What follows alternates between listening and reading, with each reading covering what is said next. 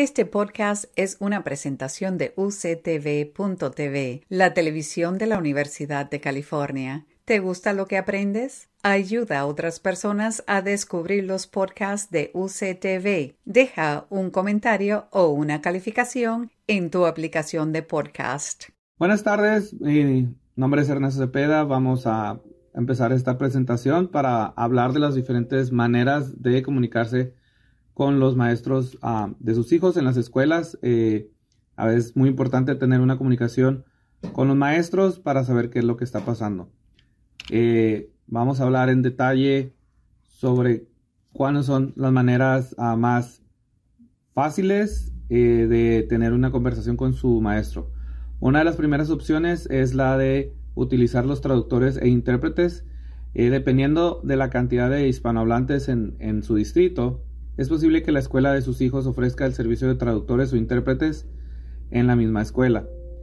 Cuando llame por teléfono al maestro de su hijo o asista a una reunión, puede usted preguntar por estos servicios de traducción o si están disponibles en la oficina.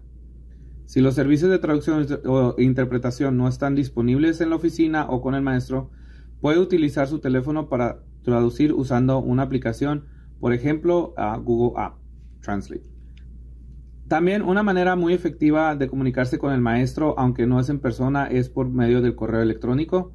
Esto es ah, facilita la comunicación entre el maestro y los padres, porque a través de una llamada telefónica se pueden perder algunos detalles. Eh, por medio del correo electrónico usted puede poner toda la información que desea y ponerlo en un traductor, como lo había mencionado antes, como un Google Translate y el maestro a su mismo tiempo puede utilizar este correo, eh, este correo y lo puede traducir al inglés y contestarle.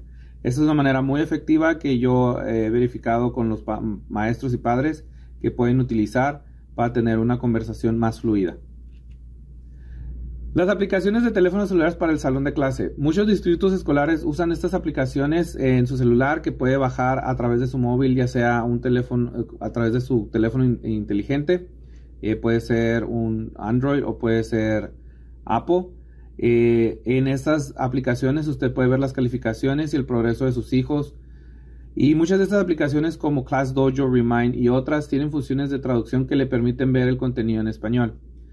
Eh, por este medio puede usted mandar el mensaje en español y el maestro lo puede ver en inglés. No necesita ah, ya la traducción como de Google Translate. Independientemente de la aplicación que use el maestro, asuma que todo mensaje que el maestro manda es importante. Hay que revisar todos los mensajes de los maestros, ya que los maestros tienden a mandar mensajes en grupo individuales. Y si el maestro está tratando de llamar su atención, es para comunicar con los padres, para tener una mejor relación y conversación con el, tanto con el estudiante como con el padre. También puede entrar a sitios web eh, en la escuela de sus hijos y tienen la, la, función de traducción. En la parte izquierda, en la parte superior izquierda, va a haber una sección que va a decir en inglés Select Language. Aquí usted puede hacer clic en, en, la pestaña y, va a ver, y puede ver que la página se puede traducir. Muchos de los sitios ah, de las escuelas tienen esta función que le va a permitir ver todo el web en español. Muy importante, si su hijo lleva una hoja de permiso, un boletín o otro impreso de la escuela, revise si está disponible en español. Mucha de esta información y correspondencia eh, puede ser mandada por los maestros, se pueden encontrar en los sitios web de la escuela o asimismo en la parte eh, posterior de la hoja puede estar el mensaje en español. Si usted recibe un mensaje de estos y no está en español, es muy importante comunicarse en la escuela para saber qué es la información que se le está ah, mandando. Hay que tener una confianza con los maestros, incluso si usted siente que el maestro no lo entiende o que no lo va a entender, comuníquese de todos modos. Es muy importante mantener esa confianza y esa comunicación con los maestros. La mayoría de los maestros siempre van a querer tener esa comunicación con los padres para que participen en la educación de sus hijos.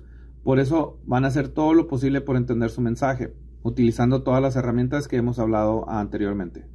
Muchos padres han tenido una mala relación, una mala comunicación con, los con sus maestros anteriormente antes de utilizar todos estos mecanismos. pero no, no tenga esa desconfianza con los maestros. Por favor, trate de comunicarse de la manera que se lo haga sentir más cómodo. Por ejemplo, puede utilizar los medios de comunicación verbales o puede utilizar los medios de comunicación escrito a través del correo electrónico. Muchas gracias y damos un agradecimiento a Lemon Grove School District. Gracias. Acabas de escuchar un podcast de la televisión de la Universidad de California. Para más información sobre este programa o sobre UCTV, visítanos en línea en uctv.tv.